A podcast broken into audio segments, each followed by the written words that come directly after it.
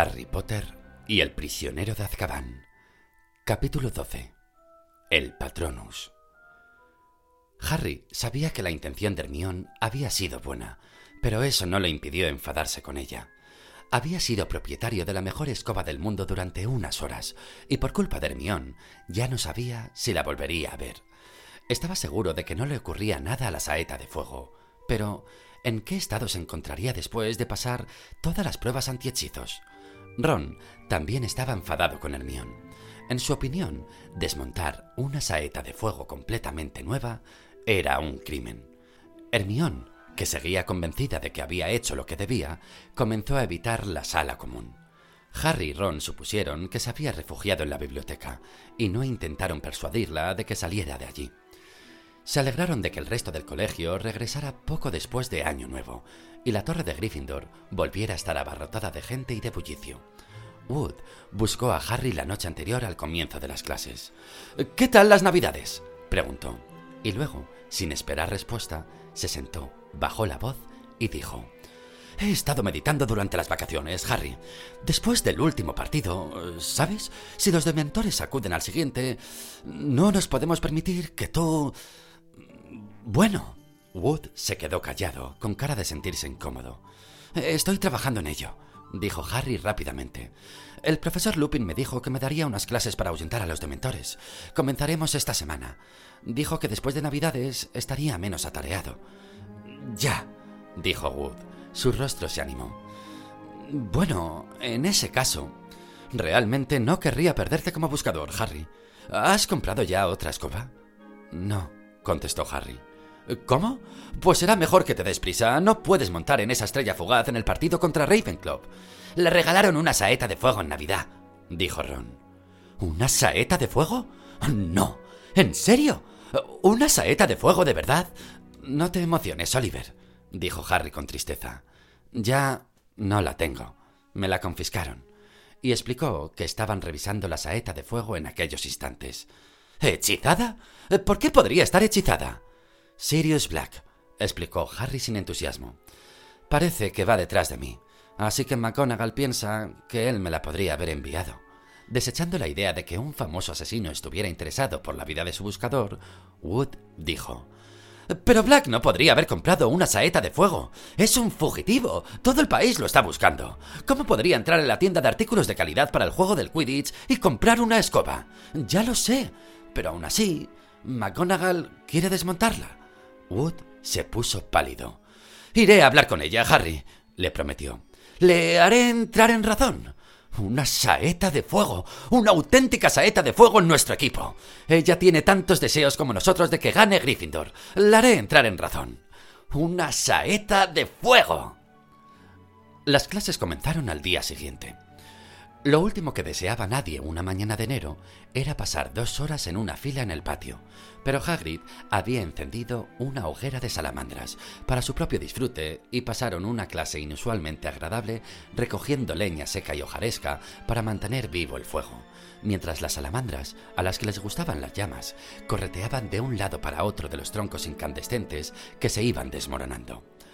La primera clase de adivinación del nuevo trimestre fue mucho menos divertida. La profesora Trelawney les enseñaba ahora quiromancia y se apresuró a informar a Harry de que tenía la línea de vida más corta que había visto nunca. A la que Harry tenía más ganas de acudir era a la clase de defensa contra las artes oscuras. Después de la conversación con Wood, quería comenzar las clases contra los dementores tan pronto como fuera posible. Ah, sí, dijo Lupin cuando Harry le recordó su promesa al final de la clase. Veamos, ¿Qué te parece el jueves a las 8 de la tarde? El aula de historia de la magia será bastante grande. Tendré que pensar detenidamente en esto. No podemos traer a un dementor de verdad al castillo para practicar. Aún parece enfermo, ¿verdad? dijo Ron por el pasillo, camino del gran comedor. ¿Qué crees que le pasa? Oyeron un tst de impaciencia detrás de ellos. Era Hermión que había estado sentada a los pies de una armadura, ordenando la mochila tan llena de libros que no se cerraba. ¿Por qué no chistas? le preguntó Ron irritado. Por nada, dijo Hermión con altivez, echándose la mochila al hombro. Por algo será, dijo Ron. Dije que no sabía lo que le ocurría a Lupin, y tú... Bueno, ¿no es evidente? dijo Hermión con una mirada de superioridad exasperante. Si no nos lo quieres decir, no lo hagas, dijo Ron con brusquedad. Vale, respondió Hermión y se marchó altivamente. No sabe, dijo Ron siguiéndola con los ojos y resentido. Solo quiere que la volvamos a hablar. A las ocho de la tarde del jueves, Harry salió de la torre de Gryffindor para acudir a la sala de historia de la magia. Cuando llegó, estaba a oscuras y vacía, pero encendió las luces con la varita mágica y al cabo de cinco minutos apareció el profesor Lupin, llevando una gran caja de embalar que puso encima de la mesa del profesor Pin. ¿Qué es? preguntó Harry. Otro Bogart, dijo Lupin, quitándose la capa. He estado buscando por el castillo desde el martes y he tenido la suerte de encontrar este escondido dentro del archivador del señor Filch. Es lo más parecido que podremos encontrar a un auténtico dementor. El Bogart se convertirá en un dementor cuando te vea, de forma que podrás practicar con él. Puedo guardarlo en mi despacho cuando no lo utilicemos. Bajo mi mesa hay un armario que le gustará. De acuerdo, dijo Harry, haciendo como que no era aprensivo y satisfecho de que Lupin hubiera encontrado un sustituto de un dementor de verdad. Así pues, el profesor Lupin sacó su varita mágica e indicó a Harry que hiciera lo mismo. El hechizo que trataré de enseñarte es magia muy avanzada.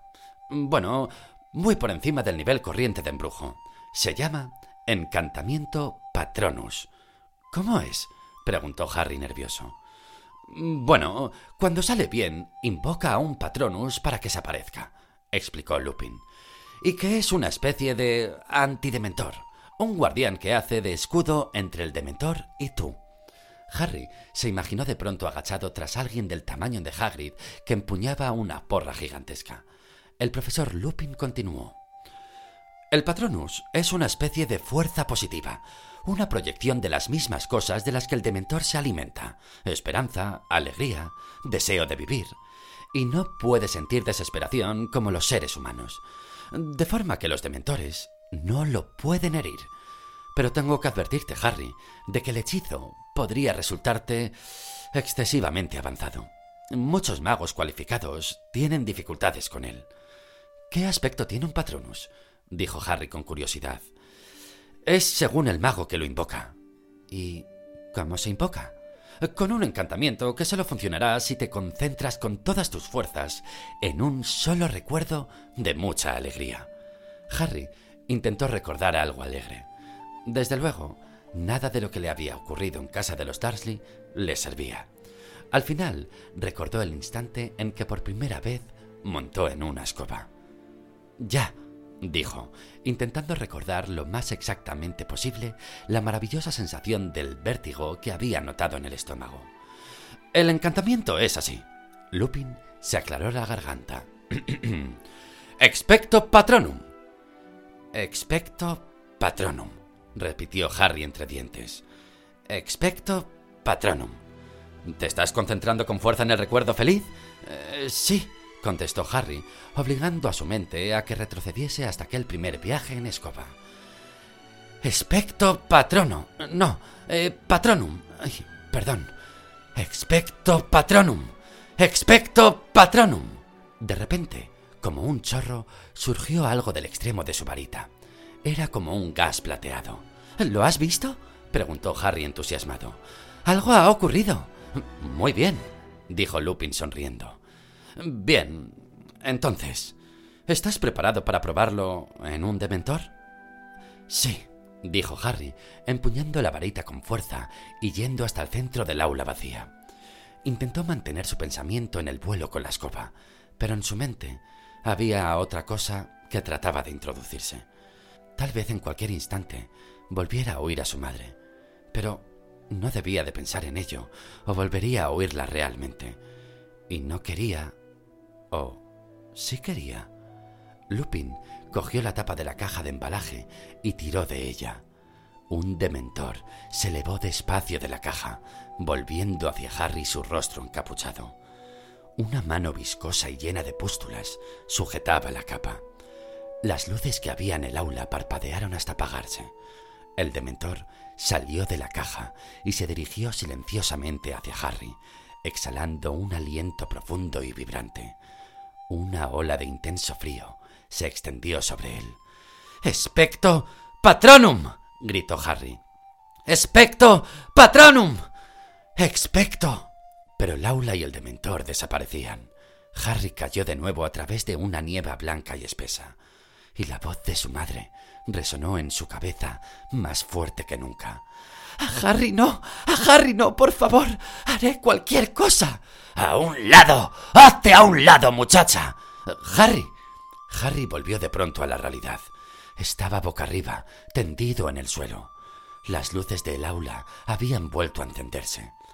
No necesitó preguntar qué era lo que había ocurrido.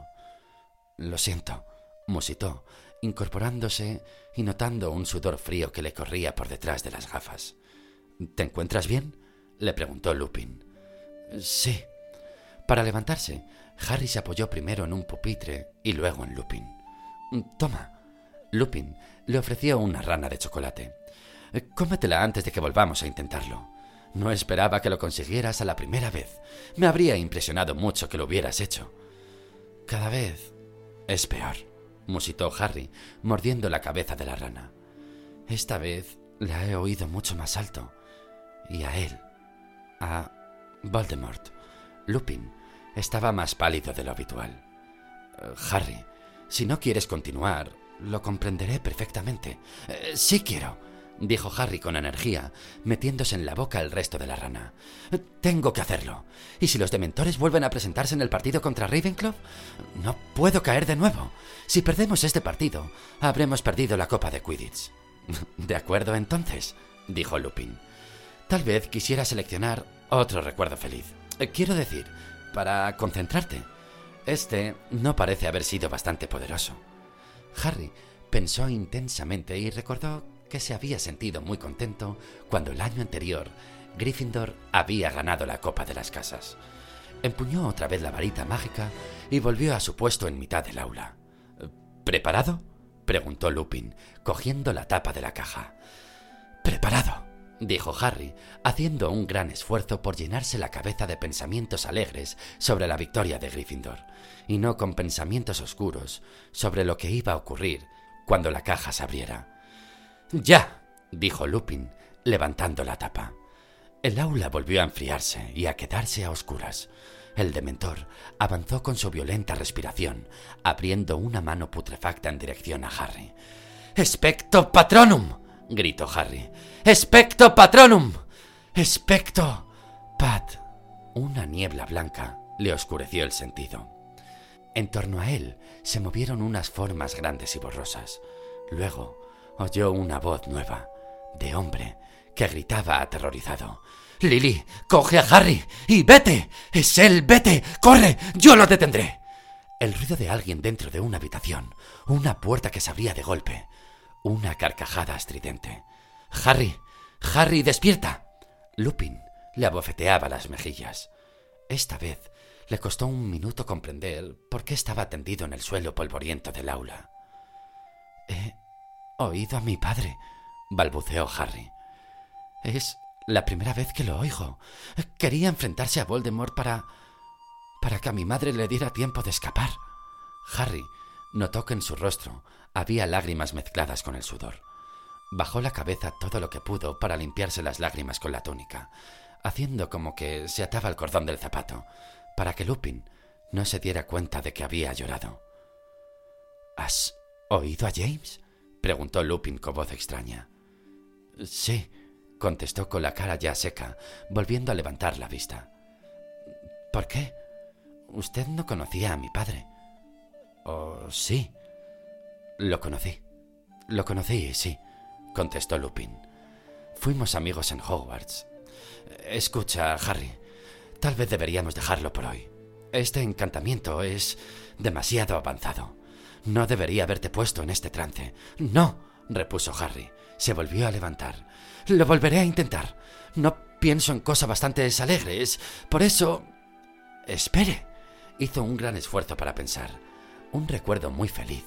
Un recuerdo que pudiera transformarse en un patronus bueno y fuerte. El momento en que se enteró de que era un mago y de que tenía que dejar la casa de los Dursley para ir a Hogwarts. Si eso no era un recuerdo feliz, entonces no sabía qué podía serlo. Concentrado en los sentimientos que lo habían embargado al enterarse de que se iría de Private Drive, Harry se levantó y se puso de nuevo frente a la caja de embalaje. ¿Preparado? Dijo Lupin como si fuera a obrar en contrario de su criterio. ¿Te estás concentrando bien? De acuerdo. Ya. Levantó la tapa de la caja por tercera vez y el dementor volvió a salir de ella. El aula volvió a enfriarse y a oscurecerse. ¡Especto patronum! gritó Harry. ¡Especto patronum! ¡Especto patronum! De nuevo comenzaron los gritos en la mente de Harry, salvo que esta vez sonaban como si procedieran de una radio mal sintonizada. El sonido bajó, subió y volvió a bajar. Todavía seguía viendo al dementor. Se había detenido. Y luego, una enorme sombra plateada salió con fuerza del extremo de la varita de Harry y se mantuvo entre él y el dementor. Y aunque Harry sentía sus piernas como de mantequilla, seguía de pie, sin saber cuánto tiempo podría aguantar. ¡Ridículo! Gritó Lupin, saltando hacia adelante. Se oyó un fuerte crujido y el nebuloso Patronus se desvaneció junto con el dementor. Harry se derrumbó en una silla, con las piernas temblando, tan cansado como si acabara de correr varios kilómetros. Por el rabillo del ojo vio al profesor Lupin obligando con la varita al Bogart a volver a la caja de embalaje. Se había vuelto a convertir en una esfera plateada. ¡Estupendo! Dijo Lupin, yendo hacia donde estaba Harry sentado. Estupendo, Harry. Ha sido un buen principio. Podemos volver a probar solo una vez más. Ahora no, dijo Lupin con firmeza. Ya has tenido bastante por una noche. Ten. Ofreció a Harry una tableta del mejor chocolate de Honeydukes. Cómetelo todo o la señora Pomfrey me matará. ¿El jueves que viene a la misma hora? Vale, dijo Harry. Dio un mordisco al chocolate y vio que Lupin apagaba las luces que se habían encendido con la desaparición del dementor. Se le acababa de ocurrir algo. ¿Profesor Lupin? preguntó. Si conoció a mi padre, también conocería a Sirius Black. Lupin se volvió con rapidez. ¿Qué te hace pensar eso? dijo severamente. Nada. Quiero decir, me he enterado de que eran amigos en Hogwarts. El rostro de Lupin se calmó. Sí, lo conocí, dijo lacónicamente. O creía que lo conocía. Será mejor que te vayas, Harry. Se hace tarde. Harry salió del aula, atravesó el corredor, dobló una esquina, dio un rodeo por detrás de una armadura y se sentó en la peana para terminar el chocolate, lamentando haber mencionado a Black, dado que a Lupin, obviamente, no le había hecho gracia. Luego volvió a pensar en sus padres se sentía extrañamente vacío, a pesar de haber comido tanto chocolate. Aunque era terrible oír dentro de su cabeza los últimos instantes de vida de sus padres, eran las únicas ocasiones en que había oído sus voces desde que era muy pequeño. Nunca sería capaz de crear un patronus de verdad si en parte deseaba volver a oír la voz de sus padres. Están muertos, se dijo con firmeza. Están muertos y volver a oír el eco de su voz no los traerá a la vida. Será mejor que me controle si quiero la copa de Quidditch. Se puso en pie, se metió en la boca el último pedazo de chocolate y volvió hacia la torre de Gryffindor. Ravenclaw jugó contra Slytherin una semana después del comienzo del trimestre. Slytherin ganó, aunque por muy poco. Según Wood, eran buenas noticias para Gryffindor, que se colocaría en el segundo puesto si ganaba también a Ravenclaw. Por lo tanto, aumentó los entrenamientos a cinco por semana. Esto significaba que, junto con las clases antidementores de Lupin, que resultaban más agotadoras que seis sesiones de entrenamiento de Quidditch, a Harry le quedaba tan solo una noche a la semana para hacer todos los deberes. Aún así, no parecía tan agobiado como Hermione, a la que le afectaban la inmensa cantidad de trabajo. Cada noche, sin excepción, veían a Hermión en un rincón de la sala común, con varias mesas llenas de libros, tablas de aritmancia, diccionarios de runas, dibujos de muggles levantando objetos pesados y carpetas amontonadas con apuntes extensísimos. Apenas hablaba con nadie y respondía de malos modos cuando alguien la interrumpía. ¿Cómo lo hará? Le preguntó Ron a Harry una tarde, mientras el segundo terminaba un insoportable trabajo para Snape sobre venenos indetectables. Harry alzó la vista. Hermione casi no se la veía detrás de la torre de libros. ¿Cómo hará qué? Ir a todas las clases, dijo Ron. Esta mañana la oí hablar con la profesora Vector, la bruja que da aritmancia. Hablaban de la clase de ayer. Pero Hermione no pudo ir, porque estaba con nosotros en cuidado de criaturas mágicas. Y Ernie Macmillan me dijo que no ha faltado nunca a una clase de estudios muggles. Pero la mitad de esas clases coinciden con adivinación, y tampoco ha faltado nunca a estas.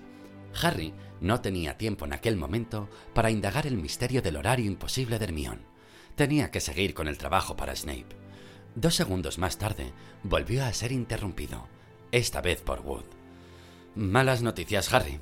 Acabo de ver a la profesora McGonagall por lo de la saeta de fuego. Ella eh, se ha puesto algo antipática conmigo. Me ha dicho que mis prioridades están mal. Piensa que me preocupa más ganar la copa que tu vida. Solo porque le dije que no me importaba que la escoba te tirase al suelo, siempre que cogieras las nits. Wood sacudió la cabeza con incredulidad. Realmente, por su forma de gritarme, cualquiera habría pensado que le habría dicho algo terrible. Luego le pregunté cuánto tiempo la tendría todavía. Hizo una mueca e imitó la voz de la profesora McGonagall. El tiempo que haga falta, Wood. Me parece que tendrás que pedir otra escoba, Harry. Hay un cupón de pedido en la última página de El mundo de la escoba. Podrías comprar una Nimbus 2001 como la que tiene Malfoy. No voy a comprar nada que le guste a Malfoy, dijo taxativamente. Enero dio paso a febrero sin que se notara, persistiendo en el mismo frío glaciar. El partido contra Ravenclaw se aproximaba, pero Harry seguía sin solicitar otra escoba. Al final de cada clase de transformaciones, le preguntaba la profesora McGonagall por la saeta de fuego. Ron, expectante junto a él, Hermión pasando a toda velocidad por su lado con la cara vuelta. No, Potter, todavía no te la podemos devolver le dijo la profesora McGonagall el duodécimo día de interrogatorio, antes de que el muchacho hubiera abierto la boca. Hemos comparado la mayoría de los hechizos más habituales, pero el profesor Fleetwood cree que la escoba podría tener un maleficio para derribar al que la monta. En cuanto hayamos terminado las comprobaciones, te lo diré. Ahora te ruego que dejes de darme la lata. Para empeorar aún más las cosas, las clases antidementores de Harry no iban tan bien como esperaba ni mucho menos. Después de varias sesiones, era capaz de crear una sombra poco precisa cada vez que el dementor se le acercaba, pero su patronus era demasiado débil para ahuyentar al dementor. Lo único que hacía era mantenerse en el aire como una nube semitransparente, vaciando de energía a Harry, mientras éste se esforzaba por mantenerlo. Harry estaba enfadado consigo mismo. Se sentía culpable por su secreto deseo de volver a oír las voces de sus padres. Esperas demasiado de ti mismo, le dijo severamente el profesor Lupin en la cuarta semana de prácticas. Para un brujo de trece años, incluso un patronus como este, es una hazaña enorme. Ya no te desmayas, ¿a que no? Creí que el patronus embestiría contra los dementores, dijo Harry desalentado, que los haría desaparecer. El verdadero patronus los hace desaparecer, contestó Lupin. Pero tú has logrado mucho en poco tiempo. Si los dementores hacen una aparición en tu próximo partido de Quidditch, serás capaz de detenerlos a raya el tiempo necesario para volver al juego. Usted dijo que es más difícil cuando hay muchos, repuso Harry. Tengo total confianza en ti, aseguró Lupin sonriendo. Toma, te has ganado una bebida. Esto es de las tres escobas y supongo que no lo habrás probado antes. Sacó dos botellas de mantequilla. ¡Cerveza de mantequilla! Exclamó Harry reflexivamente. Eh, sí, me encanta. Lupin alzó una ceja. Bueno, el Ron y Hermione me trajeron algunas cosas de Hogsmeade, mintió Harry a toda prisa. Ya veo, dijo Lupin, aunque parecía algo suspicaz. Bien, bebamos por la victoria de Gryffindor contra Ravenclaw, aunque en teoría, como profesor, no debo tomar partido, añadió inmediatamente. Bebieron en silencio la cerveza de mantequilla, hasta que Harry mencionó algo en lo que llevaba algún tiempo meditando. ¿Qué hay debajo de la capucha de un dementor? El profesor Lupin, pensativo, dejó la botella. Hmm. Bueno, los únicos que lo saben no pueden decirnos nada. El dementor solo se baja la capucha para utilizar su última arma. ¿Cuál es? Lo llaman beso del dementor, dijo Lupin con una amarga sonrisa. Es lo que hacen los dementores a aquellos a los que quieren destruir completamente. Supongo que tendrán algo parecido a una boca, porque pegan las mandíbulas a la boca de la víctima y le absorben el alma. Harry escupió sin querer un poco de cerveza de mantequilla. ¿Las matan? No, dijo Lupin. Mucho peor que eso. Se puede vivir sin alma mientras sigan funcionando el cerebro y el corazón, pero no se puede tener conciencia de uno mismo, ni memoria, ni nada. No hay ninguna posibilidad de recuperarse. Uno se limita a existir, como una concha vacía, sin alma, perdido para siempre. Lupin bebió otro trago de cerveza de mantequilla y siguió diciendo: Ese es el destino que le espera a Sirius Black. Lo decía el profeta esta mañana. El ministerio ha dado permiso a los dementores para besarlo cuando lo encuentren. Harry se quedó abstraído unos instantes, pensando en la posibilidad de sorber el alma por la boca de una persona. Pero luego pensó en Black. Se lo merece, dijo de pronto. ¿Eso piensas? dijo, como sin darle importancia. ¿De verdad crees que alguien se merece eso? Sí, dijo Harry con altivez, por varios motivos. Le habría gustado hablar con Lupin sobre la conversación que había oído las tres escobas, sobre que Black, traicionando a sus padres, aunque aquello habría supuesto revelar que había ido a Hogsmeade sin permiso. Y sabía que a Lupin no le haría gracia. De forma que terminó su cerveza de mantequilla, dio a Lupin las gracias y salió del aula de historia de la magia. Harry casi se arrepentía de haberle preguntado qué había debajo de la capucha de un dementor. La respuesta había sido tan horrible y lo había sumido hasta tal punto en horribles pensamientos sobre almas sorbidas que se dio de bruces con la profesora McGonagall mientras subía por las escaleras. Mira por dónde vas, Potter. Lo siento, profesora. Fui a buscarte a la sala común de Gryffindor. Bueno, aquí la tienes. Hemos hecho todas las comprobaciones y parece que está bien. En algún lugar tienes un buen amigo, Potter. Harry se quedó con la boca abierta. La profesora McGonagall sostenía su saeta de fuego, que tenía un aspecto tan magnífico como siempre. ¿Puedo quedármela? dijo Harry con voz desmayada. ¿De verdad? De verdad, dijo sonriendo la profesora McGonagall. Tendrás que familiarizarte con ella antes del partido del sábado, ¿no? Haz todo lo posible por ganar, porque si no nos quedaremos eliminados por octavo año consecutivo, como me acaba de recordar muy amablemente el profesor Snape. Harry subió por las escaleras hacia la torre de Gryffindor sin habla, llevando la saeta de fuego. Al doblar una esquina vio a Ron, que se precipitaba hacia él con una sonrisa de oreja a oreja. ¿Te la ha dado? Eh, ¡Estupendo! ¿Me dejarás que monte en ella? ¿Mañana? Sí, por supuesto, respondió Harry con un entusiasmo que no había experimentado desde hacía un mes. Eh, tendríamos que hacer las paces con Hermión. Solo quería ayudar. Eh, sí, de acuerdo. Está en la sala común, trabajando, para variar. Llegaron al corredor que llevaba a la torre de Gryffindor y vieron a Neville Longbottom que suplicaba a Sir Cadogan que lo dejara entrar. Las escribí, pero se me deben de haber caído en alguna parte. ¡Hiza otro con ese cuento! vociferaba Sir Cadogan. Luego, viendo a Ron y a Harry, ¡Voto a proíos, mis valientes y jóvenes vasallos! ¡Venid a atar a este demente que trata de forzar la entrada! ¡Cierra la boca! Dijo Ron al llegar junto a Neville. He perdido las contraseñas, les confesó Neville batido. Le pedí que me dijera las contraseñas de esta semana, porque las está cambiando continuamente y ahora no sé dónde las tengo. Rompetechos, dijo Harry a Sir Cadogan, que parecía muy decepcionado y reacio a dejarlos pasar. Hubo murmullos repentinos y emocionados cuando todos se dieron la vuelta y rodearon a Harry para admirar su saeta de fuego. ¿Cómo la has conseguido, Harry? ¿Me dejarás dar una vuelta? ¿Ya la has probado, Harry? Ravenclaw no tiene nada que hacer. Todos van montados en barredoras siete. ¿Puedo cogerla, Harry? Después de unos diez minutos en las que la saeta de fuego fue pasando de mano en mano y admirada desde cada ángulo, la multitud se dispersó y Harry y Ron pudieron ver a Hermione la única que no había corrido hacia ellos y había seguido estudiando. Harry y Ron se acercaron a su mesa y la muchacha levantó la vista. Me la han devuelto, le dijo Harry, sonriendo y levantando la saeta de fuego. ¿La ves, Hermión? No había nada malo en ella.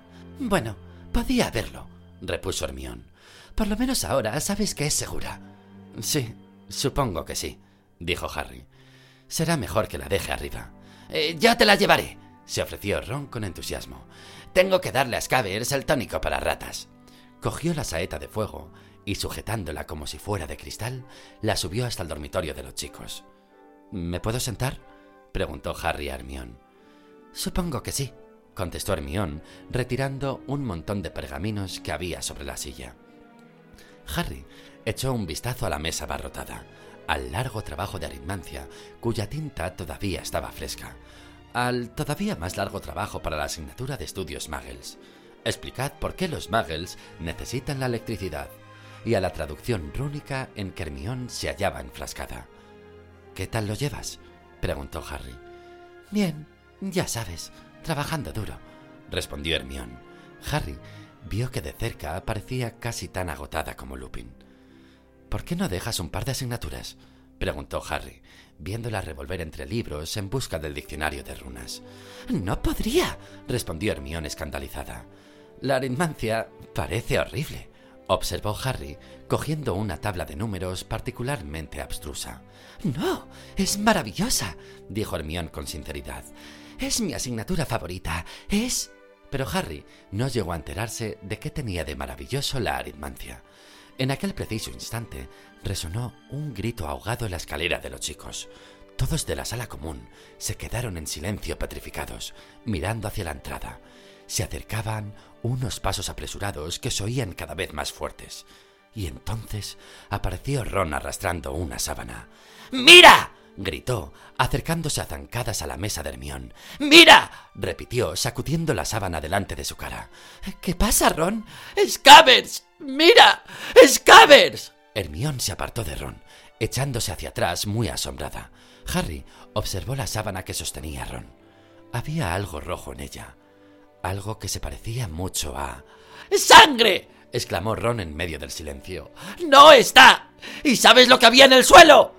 No, no, dijo Hermión con voz temblorosa. Ron tiró algo encima de la traducción rúnica de Hermión. Ella y Harry se inclinaron hacia adelante. Sobre las inscripciones extrañas y espigadas había unos pelos de gato, largos y de color canela.